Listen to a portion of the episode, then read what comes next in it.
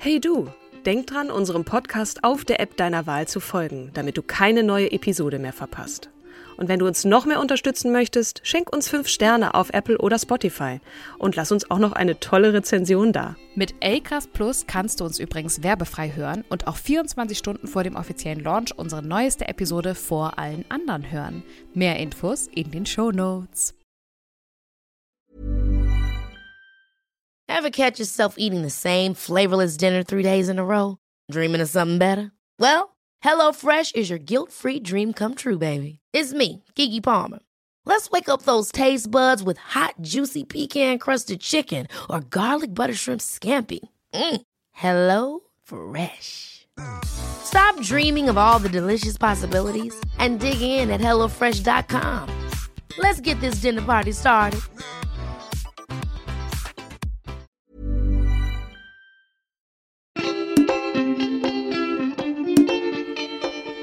Und herzlich willkommen zu einer neuen Folge unseres Podcasts Starke Frauen. An meiner Seite, mir gegenüber, auf der anderen Seite des Bildschirms, die wundervolle, die zauberhafte, die gut gelaunte, obwohl es ist Montagabend, Kim Seidler. Liebe Katrin Jakob, vielen, vielen Dank für die Blumen, du wunderbare, großherzige, großartige, starke Frau. Heute im Gepäck Marina Abramovic. Marina Abramovic Ja. ist eine serbische Künstlerin, die vor allem im Bereich Performancekunst tätig ist. Wir starten, Katrin, bei der Kindheit. Ich übergebe das Mikrofon an dich. Vielen Dank, wie gut, dass es schon vor mir steht. Also vorweg müssen wir sagen, wir, äh, vieles in dieser Folge stammt aus der Autobiografie von Marina selbst. Das heißt, es ist ihre Sicht der Dinge, obwohl wir natürlich auch andere Quellen in Betracht gezogen haben. Wir wollen nur sagen, dass es hier und da auch äh, ja, unterschiedliche Sichtweisen auf Dinge, die passiert sein könnten, geben, nämlich zum Beispiel durch ihren Bruder Velimir, der sich gegen viele Aussagen daraus eben schon gewehrt hat und gemeint hat, das sei eben nicht so gewesen. Also Ja. das möchten wir einmal kurz voranstellen. Ähm, und, Und sie ist auch sehr kontrollierend, was die ganzen Mhm. ähm, Medien und Aussagen zu ihr, ihrer Kindheit, ihrem Werdegang angeht. Äh, Und deswegen ist es manchmal auch schwer, weil eine Quelle verweist auf die andere und wir wissen manchmal, ne, also ja, Ja. es ist manchmal ein bisschen kuddelmuddelig mit den Quellen gewesen. Also sie hat so ihr Narrativ in der Hand, was ja, Ja, auch für eine genau. Künstlerin, die auch so ihre öffentliche Wahrnehmung steuern möchte, gar nicht so verkehrt. Aber das muss, muss trotzdem an dieser Stelle gesagt werden. Unabhängig davon sind wir jetzt auch keine Profi-Journalistinnen, stets bemüht, aber ich denke, wir haben da ganz gut was zusammen recherchiert. Was Ja. definitiv Fakt ist, ist, dass äh, Marina nach dem zweiten, unmittelbar nach dem Zweiten Weltkrieg geboren wurde. Ihre Eltern, also auch ihre Mutter ähm, übrigens, haben im Krieg gedient und ähm, sind das kann man jetzt schon sagen oder vorwegnehmen, hoch traumatisiert. Und das ist auch Teil ihrer Prägung äh, Ja. und erklärt vieles von ihrem künstlerischen Handeln. Genau. Jetzt aber mal ganz von vorne. Genau. Marina wurde am 30. November 1946 in Belgrad, Jugoslawien, also heute die serbische Hauptstadt, geboren. Ihre Eltern waren Tito-Partisanen, also Anhänger der kommunistisch geprägten antifaschistischen jugoslawischen Volksbefreiungsarmee. Da habe ich sehr lange für geübt, um das auszusprechen. Unter der. Führung von Josip Broz Tito. Äh, die, diese Armee hat sich 1941 gegründet, um sich gegen die nationalsozialistischen bzw. faschistischen Besetzungsmächte Deutschland und Italien zu wehren. Ihr Kampf galt auch den einheimischen Kollaborateuren übrigens, vor allem den kroatischen Streitkräften der slowenischen Heimwehr, der sogenannten, und den serbischen Draža Mihailovic Cetniks. Ähm, zu Tito können wir gleich noch ein bisschen was sagen. Der spielt auch dann nach dem Krieg eine größere Rolle. Ähm, Marinas Mutter war, wie gesagt, ähm, äh, auch im Krieg und hat dort als Majorin in der jugoslawischen Volksarmee gedient. Marinas Großonkel Varnava Rosic war von 1930 bis 1937 Patriarch, ähm, so eine Art hochrangiger Bischof mit Rechts- und Verwaltungshoheit in der serbisch-orthodoxen Kirche. Das sei jetzt hier nur an dieser Stelle noch ergänzend erwähnt. Ja. Ähm, der Spielt Vater auch ein bisschen eine Rolle, ne? ja, spielt auch ein bisschen eine Rolle, ähm, zumal serbisch-orthodox bzw. die ox- orthodoxe Kirche ja eher äh, korrigiert mich gerne, wenn ich falsch liege, im osteuropäischen und auch im russischen Raum zu finden sind. Religion ohnehin immer ein Thema. Ähm, mhm. Aber äh, genau, das soll es an dieser Stelle jetzt erstmal gewesen sein. Der Vater von Marina war laut ihrer Aussage ein, jetzt kommt wieder so ein Wort, was sehr werdend ist, ein Nationalheld. Tatsächlich gibt es keine Hinweise darauf, dass das so ist, äh, dass mhm. der Vater gar zu einer nationalen Berühmtheit in Serbien wurde. Das ist nicht so.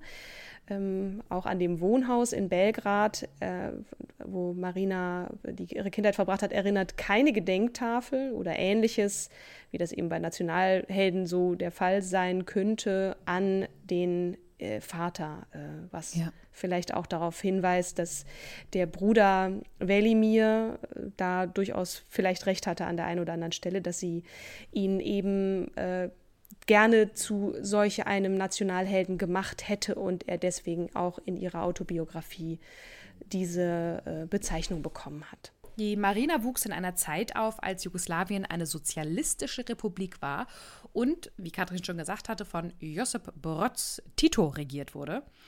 Beide Eltern haben nämlich die christlich-orthodoxe Religion abgelehnt, in die sie hineingeboren wurden. Und das klingt natürlich nicht nach einem herzlichen Verhältnis zum äh, ja, Großvater der mütterlichen Seite. Wobei das ja der Großonkel war, ne? Onkel, mhm. genau, es war der Großonkel. Ja. Beide Eltern der äh, Montenegriner und die Serbin, daher kommen, also das sind ihre Wurzeln, schlossen sich, wie gesagt, Titus Volksbefreiungsarmee an. Und ähm, sie sollen von 41, 1941 bis 1945, also im Zweiten Weltkrieg, in einer Guerilla-Einheit gegen die kroatischen faschistischen Ustascha im Einsatz gewesen sein die Völkermord an Juden, Roma und Serben in hohen sechsstelligen Zahlen begingen. Mhm. Also gegen die haben sie gekämpft. Ja.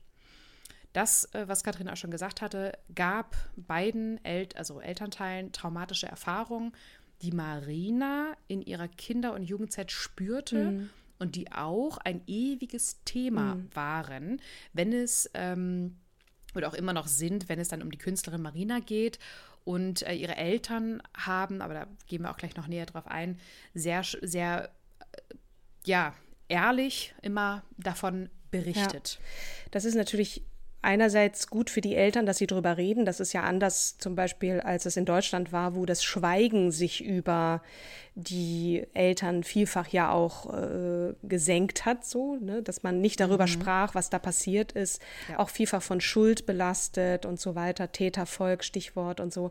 Das ist hier in der, in der Familie nicht der Fall gewesen. Einerseits gut für die Eltern, wie gesagt, andererseits für die Kinder natürlich auch ähm, ein Stück weit sekundär traumatisierend, weil wenn die Eltern über all diese Dinge sprechen und damit eben ihre Kinder konfrontieren, das kann natürlich auch Spuren hinterlassen. Ne? Ähm, und so, so bei Marina ja. Genau, ne? genau. Und diese Eindrücke, die hat sie halt in ihrer Kunst be- und verarbeitet, immer wieder bis heute übrigens. Äh, und die Eltern haben wirklich Schreckliches erlebt. Der Vater hat nach der Zeit des Kampfes für die Befreiung seines Landes weiterhin in einem recht sicher, äh, in einem sicher recht gut bezahlten Beruf gearbeitet. Also er war auch nach, der, nach dem Krieg in äh, General, um mhm. die Familie zu versorgen. Ähm, die Mutter hat nicht nur die Kinder aufgezogen, sondern auch noch studiert und dann ähm, mit dem Kunststudium vermutlich ganz bewusst eine Disziplin gewählt, die ihre Gedanken von ihren schlimmen Erfahrungen wegführte. Das heißt, die Mutter hat auch Kunst studiert. Äh, Karriere hat sie auch noch gemacht in dieser Disziplin an, als Direktorin eines Belgrader Museums. Und das war sicherlich auch so ein bisschen der Türöffner für Marina dann in diese Kunstwelt. Ja, ja, ja. Wir haben auch, ne, also bei, bei, äh, es gab eine Quelle, die sich auch ganz ähm, explizit nochmal mit dem Werdegang von Marina auseinandergesetzt hat, weil sie in den Medien dann sehr häufig als die ja kein Wunder, äh, die stark traumatisierte Tochter mhm. und dass sie so kaputt im Kopf ist. Ne, also wir, wir gehen später noch auf ihre Kunst ein und die war, glaube ich, wirklich das Gegenteil von Mainstream. Absolut. Ähm, verstörend, diese Quelle, aber bewusst ja intendierend bewusst verstörend. verstörend. Genau. Mhm. Ähm, und dann wurde sich auch in dieser Quelle nochmal ganz genau ihr Bruder, der Wilimir, angeguckt, der ja auch die gleiche Erziehung genossen mhm. hat, der aber auch erfolgreich und auch eine ungewöhnliche Karriere ähm, beschritten hat. Der promovierte 1985, wurde dann 1989 Professor für Filmtheorie an der Universität der Künste in Belgrad. Mhm. 1990 Professor für Konzepte von Zeit, Raum und Materie in den Naturwissenschaften. Also ja. totaler äh, mhm. Switch, würde ich jetzt mal aus der äh, Helikopterperspektive mhm. sagen auch nochmal an der Belgrader Universität. Und von 2004 bis 2007 wurde er dann auch, so ähnlich wie, wie seine Mama auch die Karriere gemacht hat, ähm, Dekan der Fakultät Academy of Art mhm. in Belgrad. Man muss vielleicht noch ergänzend sagen, Marina ist in Bezug auf den, äh, ne, was, was, was das Thema Mensch und Krieg angeht, natürlich nicht nur durch die mhm. Erlebnisse ihrer Eltern geprägt worden, das vielleicht noch als Ergänzung. Äh, denn wir, wie wir alle wissen, brach ja 1991 aufgrund lange schwelender Konflikte ethnischer, religiöser und finanzieller Ursache der sogenannte äh, Jugoslawienkrieg bzw. die Jugoslawienkriege aus. Ne? Also auch das hat sie ein Stück weit mitgeprägt, logischerweise. Aber, aber dieser Krieg hatte sich ja lange angekündigt, ne? Ja. also Mitte der 70er, 1970er. Jetzt muss ich immer, wir haben noch nicht die 70er in den 2000er, aber wer weiß, wann diese Episode gehört wird. also Mitte der 1970er befand sich die jugoslawische Wirtschaft in einer tiefen Krise. Das Bruttosozialprodukt verringerte sich seit 75 jedes Jahr und die Inflationsrate betrug schon Ende des Jahrzehnts mehr als 50 Prozent. Mhm, ja. So, und natürlich gab es auch die weltweite Stagflation, ein Begriff, den ich auch erstmal googeln musste. Mhm. Ähm, das ist, äh, die, die, wenn die wirtschaftliche Stagnation mit der Inflation einhergehen. Mhm.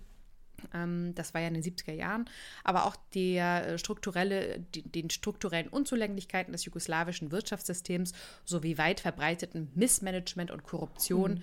Ähm, das waren Resultate aus der weltweiten Stagflation. Und äh, die einzige Integrationsfigur, Integrationsfigur in der Hinsicht, das war die, die immer die die, die Fahne hochgehalten mhm. hat. Das war ja nun der Staats- und Parteiführer Josip Broz äh, Tito. Und der verstarb dann im Mai 1980.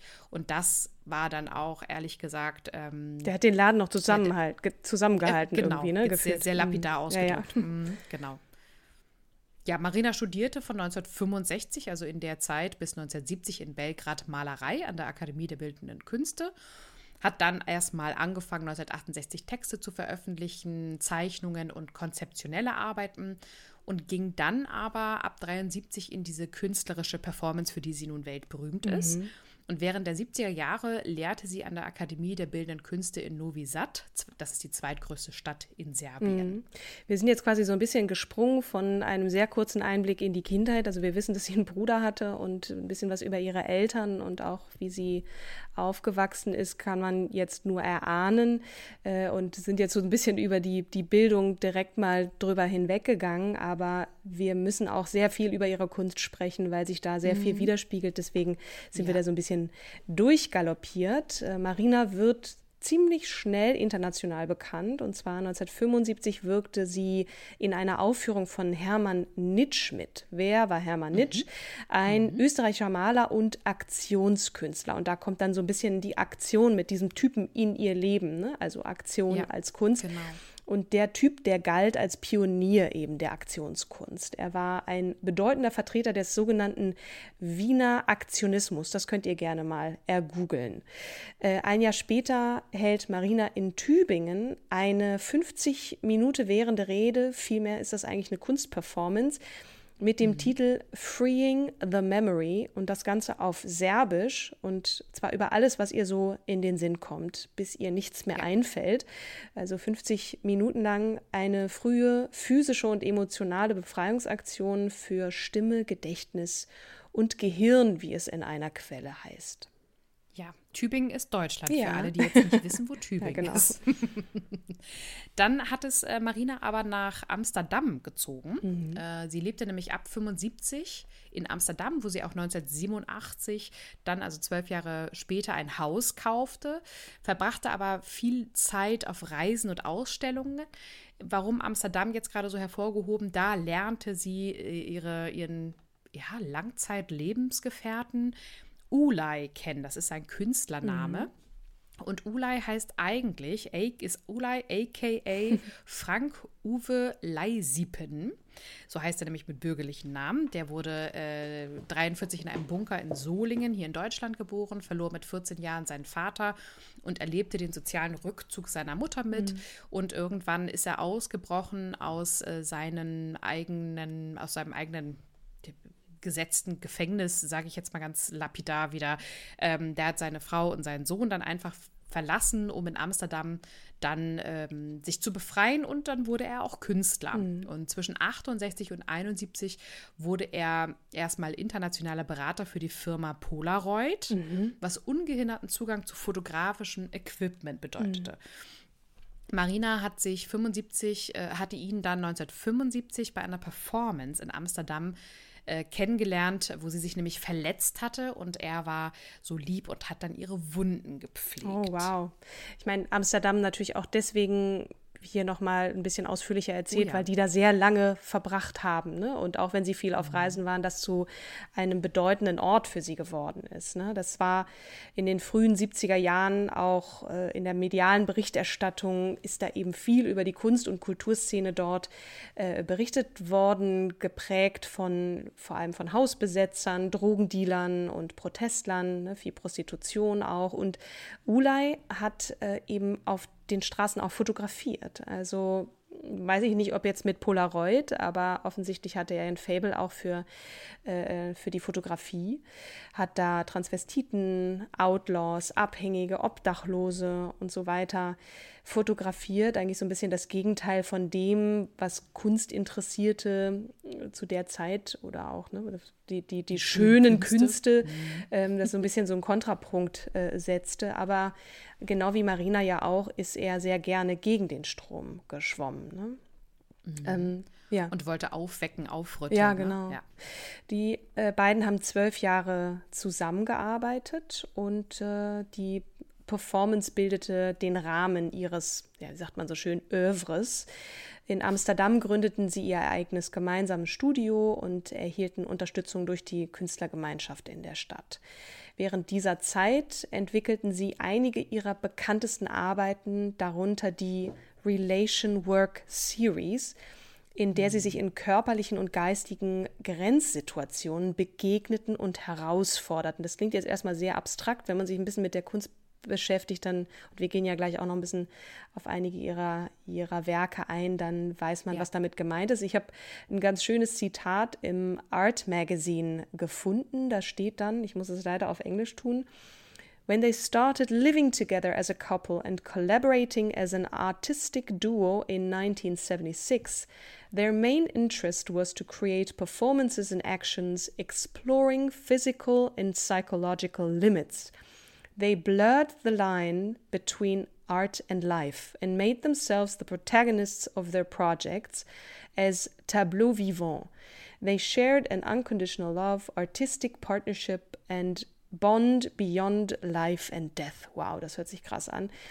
Living in a van in Tibet, they traveled, experimented, destroyed each other, moved, adored each other, worked together from 1976 to 1988 to create all these breathtaking performances we are going to explore. Oder, also in dem Fall, das ist jetzt ein Zitat, Zitat Ende. Ich mhm. finde, das ist natürlich nochmal sehr brachial und, und pathetisch formuliert, aber ich glaube, diese Performances, die hätten mich auch ziemlich weggehauen, hätte ich die live miterlebt. Ja, ähm, eine, eine Performance ist ja auch, wo er mit einem Pfeil auf ihr Herz über zehn Minuten mit einem gespannten Bogen zielt. Ja, und man nee, halt natürlich nicht abzieht, ne? aber es ist das ist Spannung. Ja, ja mal. Da ist diese genau. Spannung ne, zwischen diesen mhm. beiden und da, da, das, das war ja so ein der, Aus der heutigen Sicht würde man sagen, eine toxische Beziehung. Ja und nein, diese Toxik war ja Motor der Kunst ne, und auch dieser ja. Metaebene vielleicht. Ich versuche jetzt hier so ein bisschen ähm, pseudomäßig die, die, die Hobby-Kunstliebhaberin raushängen zu lassen. Aber fest steht auf jeden Fall, Amsterdam war der richtige Ort dafür. Da war eben diese mhm. sehr, sehr dynamische Kunstszene und eben auch viele internationale Künstlerinnen und Künstler und Galerien. Und das hat natürlich auch ihre Karriere und äh, also der beiden gemeinsam auch mit befeuert. Ja, Genau. Das Ende ihrer Beziehung äh, haben sie rituell begangen, wobei Ulay irgendwo in einer äh, in einem Artikel, äh, in einem Interview mal in einem äh, Artikel bekannt gab, dass die Trennung eigentlich schon drei Monate vorher vollzogen wurde. Aber die offizielle rituelle Trennung, mhm. die wurde in China vollzogen, bei der sie auf der chinesischen Mauer drei Monate lang aufeinander zuliefen. Überleg mal. Und das Projekt. drei Monate, wie lange ist diese Mauer bitte? Ne? Also. Ja. Hm. The, The Lovers heißt das Projekt. Mhm. Das war 1988. Er hat im Westen gestartet, sie im Osten.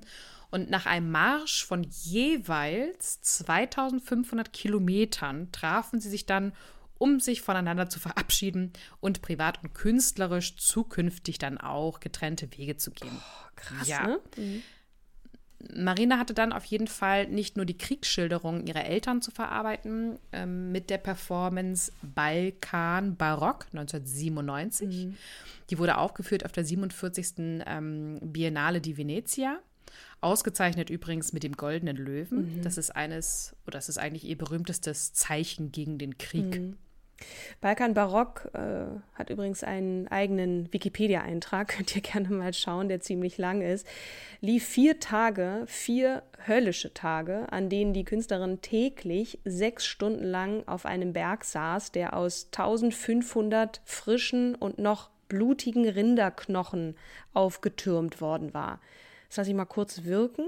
Ne? Also, mhm. wo kriegt mhm. man so viele Knochen her? Und ja, und, und sie selbst reinigte diese blutigen Knochen mit einer Metallbürste und Wasser aus einem Kupfereimer oder einer Kupferwanne. Äh, und da wusch sie das Blut und die Fleischreste ab. Dabei sang sie durchgehend, sechs Stunden lang, Totenlieder, jeden Tag ein anderes Volkslied aus einer äh, der ehemaligen jugoslawischen Teilrepubliken das ist wirklich einfach krass, wenn man sich das mal, ne? Und 97, das ja. ist noch so Nachwehen mitten, also ne, Jugoslawienkrieg und da, das meine ich, also diese, diese traumatischen Dinge, die ihre Eltern erzählt haben, zum einen und dann das, was äh, während dieser, man muss ja in Mehrzeit sprechen, Jugoslawienkriege passiert ist, da sage ich gleich auch noch ein, zwei Sätze zu. Ähm, mhm. Das ist äh, ja, natürlich auch etwas, was man dann aus eigen, mit dem eigenen Auge erlebt und das findet sich eben auch in, in dieser Kunst wieder. Ne? Ähm, das ist jetzt äh, Jahre schon, nachdem die beiden sich getrennt haben. Ähm, die haben dann irgendwann wieder zusammengefunden. Ein kleiner Spoiler-Alert, aber äh, nicht als, als Liebhaber oder als Liebhabende, wie man so schön sagt. Aber vielleicht jetzt noch mal ganz kurz ein paar Sätze zum Jugoslawienkrieg. Viele, vielen von uns ist Jugoslawien natürlich noch ein Begriff und ähm, also zumindest ich kann mich erinnern in meiner Kindheit und Jugend, dass das ein Krieg war, der in Europa tobte, mitten in Europa und ähm, irgendwie zum, zum Alltag dazugehörte. Ne? Und, und heute fragt man sich, wie konnte das passieren über so lange Jahre? Und ähm, genau, die Jugoslawienkriege, du hattest das vorhin ja schon gesagt, die haben ziemlich lang schon geschwelt und das ist mhm. relativ komplex gewesen. Ähm, und zwar. Der Zerfall von Jugoslawien genau. hat relativ lang ge geschwelt. Ne? Genau, also mhm. bis, dieser Konflikt hat geschwelt, bevor es dann zum Ausbruch des Krieges kam. Und ähm, genau. das ist ja ein Resultat gewesen aus mehreren Konflikten, ethnischer, religiöser und auch ökonomischer Art, äh, die es eben seit den 80er Jahren in Jugoslawien gab, ne? seit Titos Tod, das hattest du ja eben auch schon gesagt. Und eine wesentliche ökonomische Ursache dieses Streits zwischen den Republiken, und das sind ja einige gewesen, ich zähle gleich noch mal ein paar auf, lag genau. in der Verteilung der Finanzmittel. Also man kann sich das so vorstellen wie so der Länderfinanzausgleich. Ne? Die reichen Länder geben den Armen etwas, damit, de, damit der, der Staatenbund oder der Bundesstaat in unserem Fall jetzt äh, funktionieren kann. Und ähnlich war das da auch. Nur, dass sich äh, die starken Staaten, also Kroatien und Slowenien, also ne, Bayern und Baden-Württemberg, sage ich jetzt mal, von, von Jugoslawien sich beschwert haben, dass sie eben den, den Ärmeren was abgeben müssen. Und zu den Ärmeren gehörten Bosnien-Herzegowina, Mazedonien, Montenegro sowie Serbien mit seinen beiden autonomen Provinzen Kosovo und Vojvodina. Äh, und mhm. da sieht man schon, also das sind jetzt eigene Staaten ne, heute. Und früher gehörte das alles zusammen. Und dieser Konflikt konnte auch aufgrund eines nicht klar etablierten Regierungssystems nach Titos Tod äh, das war 1980, nicht mehr politisch gelöst werden. Also das war, der hat das alles zusammengehalten, so gefühlt.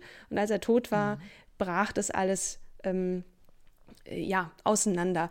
Und Auslöser des Ganzen war, das war eh schon eine ziemlich aufgeheizte Atmosphäre, 1986 mhm. hat nämlich die Serbische Akademie der Wissenschaften und Künste, kurz SANU, das sogenannte SANU-Memorandum herausgegeben, äh, in dem das politische System Jugoslawiens angegriffen wird und von einer systematischen Benachteiligung insbesondere des serbischen Volkes die Rede ist. Und das hat sozusagen nicht nur dieses System kritisiert, sondern auch zum revolutionären Kampf gegen, äh, Zitat, neofaschistische Aggressionen und einen Genozid an den Serben in, im Kosovo äh, aufgerufen. Und das, ich, ich könnte jetzt noch weiter ins Detail gehen, das hat quasi diesen Auslöser, das, das Glas zum Überlaufen äh, gebracht und dann fingen die Konflikte an, kriegerische Auseinandersetzungen. Und ähm, das hat ja nun jahrelang gedauert. Ne? Und das Ende vom Lied war, ähm, dass es irgendwann gab es nur noch, bestand Jugoslawien als Begriff, ähm, nur noch ähm, als äh, Bundesrepublik Jugoslawien, äh, die dann umbenannt wurde in Serbien und Montenegro. Und die anderen Staaten, in die das zerfiel, ist, wie gesagt, Slowenien, Kroatien, Nordmazedonien, Bosnien-Herzegowina, Montenegro, Serbien und Kosovo. Also das alles war Jugoslawien. Jugoslawien. Genau. Genau. Ähm, und los ging es ja am 25. Juni 91, ja, genau. ne, dass Kroatien dann äh, einseitig erstmal seine Unabhängigkeit vom Jugoslaw jugoslawischen Bundesstaat äh, verkündet. Es zeigt nur, wie viele Staaten, wie viele Regionen, ethnische, also es gibt ja eher christlich geprägte äh, Länder. Dann gibt es auch, ähm, ich glaube, in, in Serbien, ich will mich jetzt auch nicht vertüdeln, in irgendeinem Land gibt es auf jeden Fall sehr, sehr viele Muslime, auch fast 50 Prozent. Also all das hat zu diesen Spannungen mhm. geführt, aber Auslöser waren tatsächlich dieser Länderfinanzausgleichs, äh, ähm, diese Situation. Ne? Zurück zu Marina ja. und Ulay aber, bevor wir noch mal kurz. ja, es ist aber noch mal auch für euch, warum hat Katrin jetzt gerade so ausgeholt? Weil Marina immer wieder ja. den Krieg thematisiert und immer wieder die Menschen nicht in ihre Ramdösigkeit mhm. entgleiten mhm. lassen will. Das ist ein, ein Begriff, den ich mir mhm. jetzt gerade ausgedacht habe. Ähm, sondern möchte, dass, dass alle weiterhin sensibel ja, sind Fall. für das Thema mhm. und, und sensibilisiert. Man kann jetzt, so, man kann jetzt diskutieren, ob es schöne Kunst ist, was heißt schön, ne? wenn sie auf diesen Knochen da sitzt und, und die reinwäscht. Aber es kann einen auch berühren in einer Art und Weise, die, die einen bedrückt erstmal und, und ne? es hat verschiedene mhm. Ebenen, aber erstmal finde ich es bemerkenswert, sich durch eine eigene Qual, ich meine, es ist auch eine Qual, so lange zu sitzen und diese, diese Arbeit zu vollziehen ja. und dabei zu singen. Ne? sie geht ja auch über ihre Grenzen. Aber sorry, mhm. ich habe dich unterbrochen. Naja, und was ist aushaltbar, ja. ne? Also im, im Krieg Menschen, äh, Massengräber zu sehen und äh, Ermordungen ähm, mitzubekommen, mhm. das, das. Oder auch in Erzählungen, ne? Das Ganze dann nochmal zu durchleben ja. mit den Eltern. In, in ihrem mhm. Fall dann, ja. Ähm, okay, zurück zu Marina und Ulay. Also zusammen schufen sie eine Reihe von, ja, krassen Arbeiten in der Performancekunst. kunst die das Konzept der Beziehung zwischen Künstlern und ähm, Künstlern und Publikum oder KünstlerInnen und Publikum mhm. untersuchten. Und äh, eine, einige ihrer bekanntesten Werke sind Imponderabilia Bilia, 1977, Relation in Time 1980 and The Lovers schon erklärt mhm. 1988 und äh, jetzt wollt ihr natürlich wissen, so haben die zwei sich denn wieder gesehen? Ja, haben sie, nämlich 2005. Ähm, da hat die liebe Marina eine Marathon-Performance im MoMA gestartet. Das bedeutet, sie hat sich zweieinhalb Monate lang Tag für Tag auf einen Stuhl gesetzt, um insgesamt 1565 BesucherInnen in die Augen zu schauen. Still, Körper statisch unbewegt und dann kam der mhm. Ulay einfach mal um die Ecke und hat sich plötzlich ihr gegenüber gesetzt. Und das war ein Moment, der ähm, auf YouTube auch ausgestrahlt wurde. Über 17 Millionen Menschen haben sich das angeguckt und beobachtet, wie die Tränen dann in ihren Augen. Er hat ihre Hände genommen auch, ne? Mhm. Und auch ihre Hände genommen. Mhm. Ein sehr intimer Moment, absolut. Also das ist jetzt sehr emotional gerade, aber es kam leider dann auch zwischenzeitlich zu Rechtsstreitigkeiten. Mhm. Ähm, das war vor äh, äh, diesem Moment. 1999 hatte sich Marina vertraglich mit Ulay über die Verwendungsrechte der gemeinsamen Arbeiten geeinigt. Mhm. Sie erhielt einen Großteil der Rechte, eher eine Abfindung, ne, mhm. also nach, dem, nach der rituellen Trennung. Und 2014 erschien Ulays Monographie Whispers Ulay on Ulay, also sehr selbstreferenziell, mit 736 Abbildungen. Mhm. Doch auf 28 davon ist nichts zu sehen, mhm. denn äh, Marina hatte ihm die Verwendung der Bilder untersagt. Äh, also ersetzte er sie äh, durch rosa Rechtecke. Ja. Also in diesem Werk. Er beklagte zudem, dass er bei einigen Gemeinschaftswerken nicht namentlich genannt und nicht über Verkäufe informiert worden war. Kurz, er warf ihr vor, sie wolle ihn aus der Kunstgeschichte schreiben. 2016 erschien ähm, entschied ein Gericht in Amsterdam zugunsten von Ulay. Ähm, sie musste ihm dann 300.000 Euro Schadenersatz äh, zahlen für die Verwertung der gemeinsamen Arbeiten. Aber ja. Happy End. Genau, Happy End, kleines Happy End. Sie haben sich versöhnt. Was auch immer das jetzt heißt, ich glaube nicht, dass sie wieder ein Paar wurden, aber sie sind zumindest äh, freundschaftlich miteinander. Können sie miteinander reden. Verbandelt wieder, genau. Genau. Äh, jetzt ist Ulay erstmal beendet. Wir springen wieder zurück von 2017 auf das Jahr 2005 mhm. zu Marina. Ne, jetzt fangen wir wieder bei Marinas ähm, Karriere, äh, machen wir weiter. 2005 ging sie in die USA, damit sie ihre Karriere weiterhin vorantreiben kann und auch neue künstlerische Einflüsse mhm. erleben kann. Sie hat äh, in New York war sie sehr umtriebig. Sie gründete dort die Independence Performance Group, EPG kurz, ein Forum oder IPG, ein Forum für aktuelle Performancekunst, um mit begabten jungen KünstlerInnen mhm. zusammenzuarbeiten. Ähm, sie konnte dort weitere experimentelle Kunstformen ausprobieren. Sie hat dann in Hudson ein Haus, äh, Quatsch, ein großes Theater in 2008 gekauft, den späteren Sitz des Marina Abramovic Institut. Mhm. MAI oder MAI, MAI ähm, abgekürzt. 2007 wurde sie, wurde die Independent Performance Group aufgelöst und Marina gründete die Marina Abramovic Foundation for Preservation of Performance Art. 2012 wurde sie in die Wettbewerbsjury der 69. Internationalen Filmfestspiele von Venedig. quasi berufen. so die Adelung, ne? Also das, äh, die, mhm. die Filmfestspiele Marina hat im Laufe ihrer Karriere viele bedeutende Werke geschaffen. Wir haben ja schon einige genannt und hier vielleicht noch mhm. mal die bekanntesten Performance-Werke, auch wenn wir jetzt immer wieder welche ähm, wiederholen. wiederholen. Genau, Rhythm ja, Damit natürlich. Ihr sie merken könnt. Repetition counts. Ne? Rhythm Zero äh, aus dem Jahr 1974. In dieser Performance stellte sie sich dem Publikum zur Verfügung und lässt sich sechs Stunden lang von den ZuschauerInnen mit einer Auswahl von 72 Gegenständen behandeln. Von einem Rosenblatt bis hin zu einer Pistole. Ähm, die Performance erforscht die Beziehung zwischen Künstler und also Künstlerin in dem Fall und Publikum und die Grenzen von Macht und Verletzlichkeit. Uff, also da ist schon also viele Ebenen drin. Ne? Wer ist Künstler, wer ist, wer ist Publikum, was ist der Gegenstand, was mhm. bedeutet das, was machen die Leute mit dem Gegenstand? Also da schon einmal äh, schon sehr anschaulich, finde ich, was, was äh, Performance Art ist. Das zweite ist The Artist is Present, ähm, 2010. Da sitzt sie eben, wie gesagt, in, auf diesem Stuhl im, äh, im MoMA mhm. und äh, hat die Besucherinnen und Besucher äh, gebeten, sich ihr gegenüberzusetzen. Und äh, diese. Museum of Modern Art, falls ihr jetzt so, denkt, genau. was ist MoMA? Sorry, mhm. MoMA ist, dachte nee, alles ich, gut. ist so. Ich habe das ja auch vorhin gar nicht, gar nicht erklärt. Landläufig bekannt. Aber genau, das, das war das, wo sie wo, das dauerte drei Monate. Du hattest vorhin von Marathon äh, ja.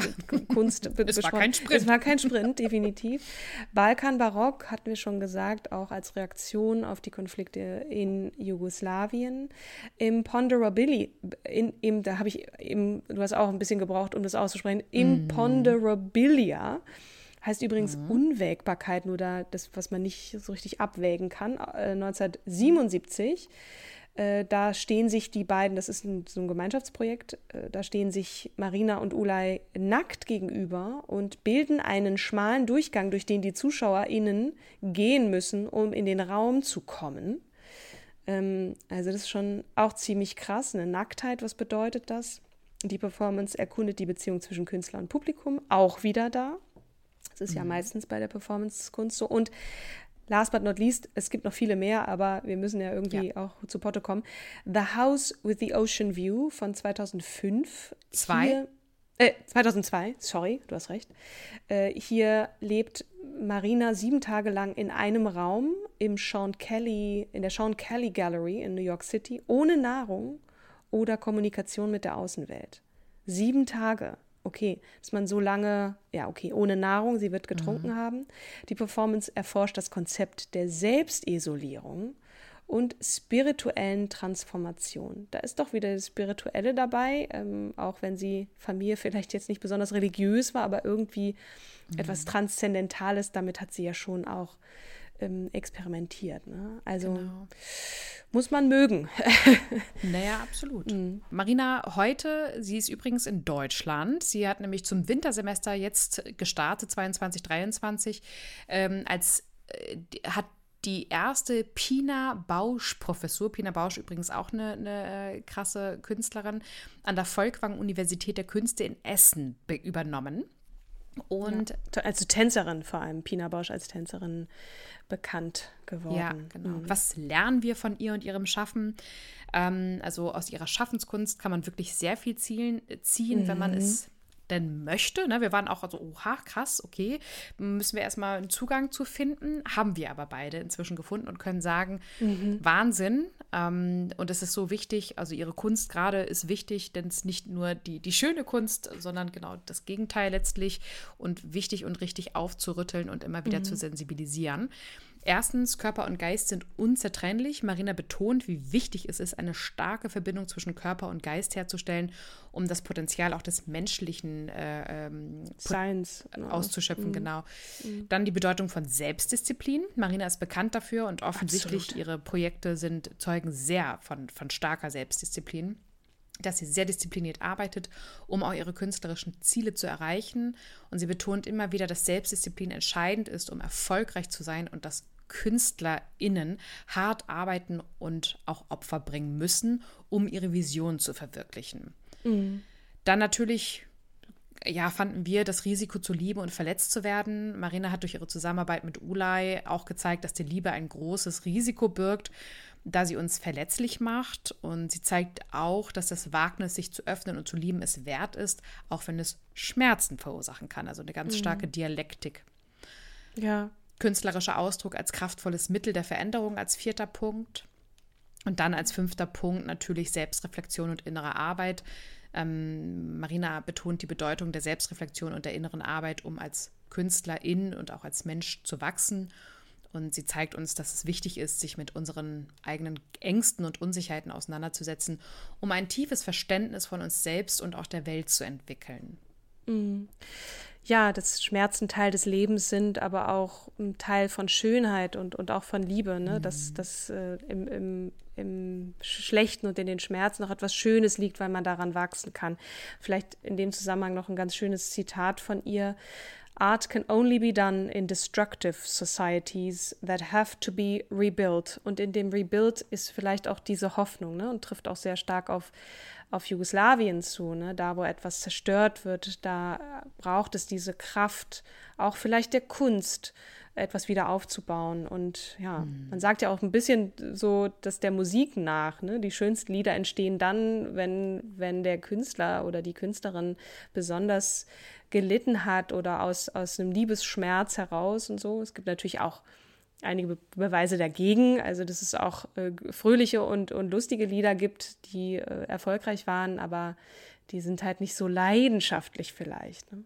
Ach ja, das Wort Leiden steckt ja auch in leidenschaftlich mhm. drin. Ne? Aber das können wir noch ja. mal. Da, da, machen wir gleich uns mal eine Flasche Wein auf, Katrin, und äh, äh philosophieren weiter. Und ähm, mhm. genau. Ja, schön. Also, bis hierhin hoffen wir, Marina hat euch genauso inspiriert wie uns. Also ich habe auf jeden Fall wieder sehr viel gelernt. Ich äh, bin auch äh, ich habe auch mal wieder total Lust, mal so, so einer Kunstperformance auch beizuwohnen. Mhm. Performance Art, das greift einen, glaube ich, noch mal ein bisschen anders an, zumindest die von Marina. Und nächste Woche, ach, jetzt schon direkt äh, äh, rüber zu, ich würde sagen, es ist ein kleines Kontrastprogramm, mhm. aber wird bestimmt genauso spannend. Stellen wir euch Melinda Gates vor, vielmehr Melinda hm. French Gates. Also das da wird auch nochmal sehr spannend. Und wer von euch da draußen gerne selbst einen Podcast mhm. machen möchte, also Frauen ans Mikro, bitte ja. ganz besonders hier der Aufruf an,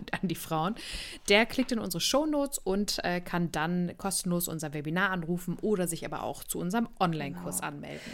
Und an dieser Stelle danken wir euch, dass ihr bis hierhin gehört habt. Bleibt gesund und munter und ja, wir sagen bis zum nächsten Mal. Bis zum Tschüss. nächsten Mal.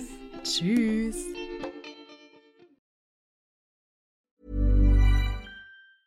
Ever catch yourself eating the same flavorless dinner three days in a row?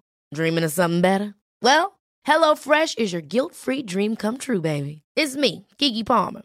Let's wake up those taste buds with hot, juicy pecan-crusted chicken or garlic butter shrimp scampi. Mm. Hello Fresh. Stop dreaming of all the delicious possibilities and dig in at HelloFresh.com. Let's get this dinner party started.